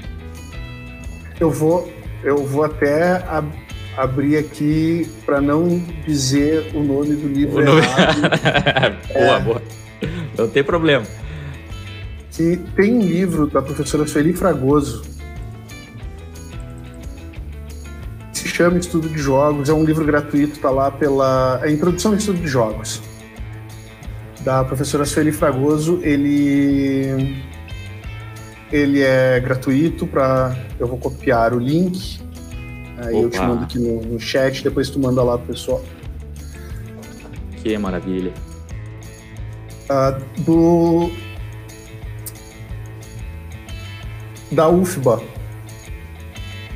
Então, da editora da UFBA. Da, da editora da UFBA. Uhum que é da coleção Cybercultura, do lado 404, que é coordenado lá pelo, pelo professor André Lemos. Então, tá aqui o bom. link. Uh, videogames no sul, no sul global, esse livro só tem em inglês, é espetacular.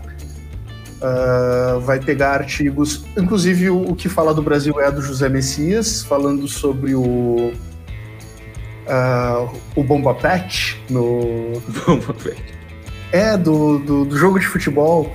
Ele vai discutir a, a gambiarra na, na, na produção a dos. Gambiarra. Aham, é muito legal.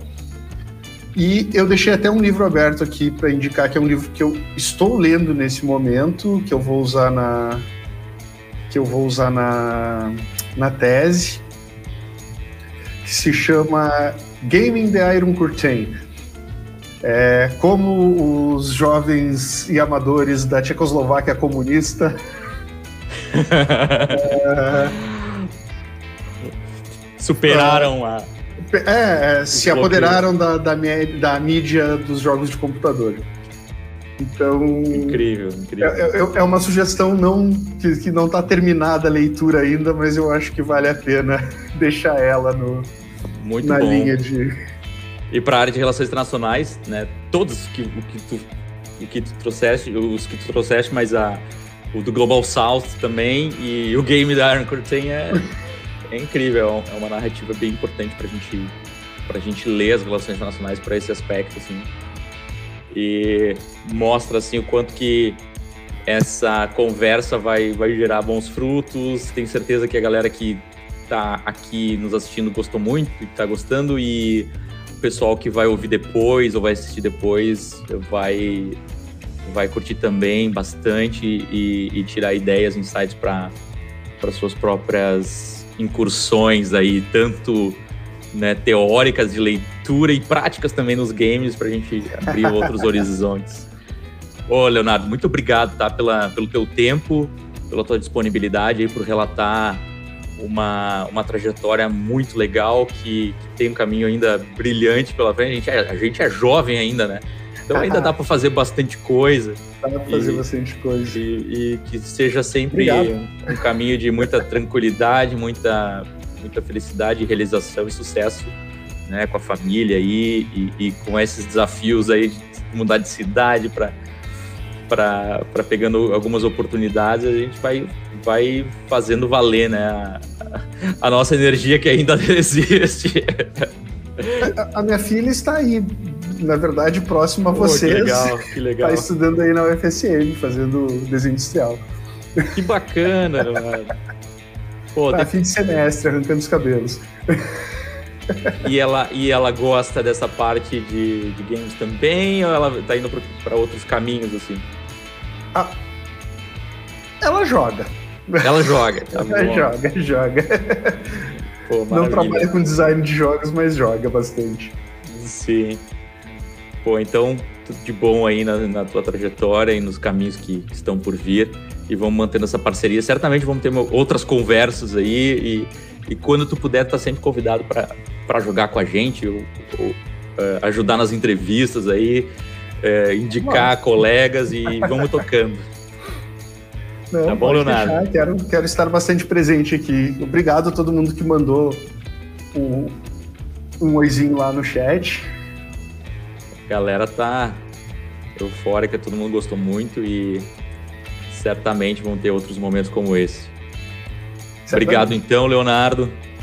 Até a próxima, pessoal. Se está ouvindo aí, não deixa de né, seguir aí as nossas redes do Gamificados, acessar também né, as redes do Leonardo Melo e, e consultar também é, essas grandes e valiosas né, sugestões que ele deu para a gente aprimorar nosso conhecimento nessa, nessa área tão rica e instigante. Tá bom? Até a próxima.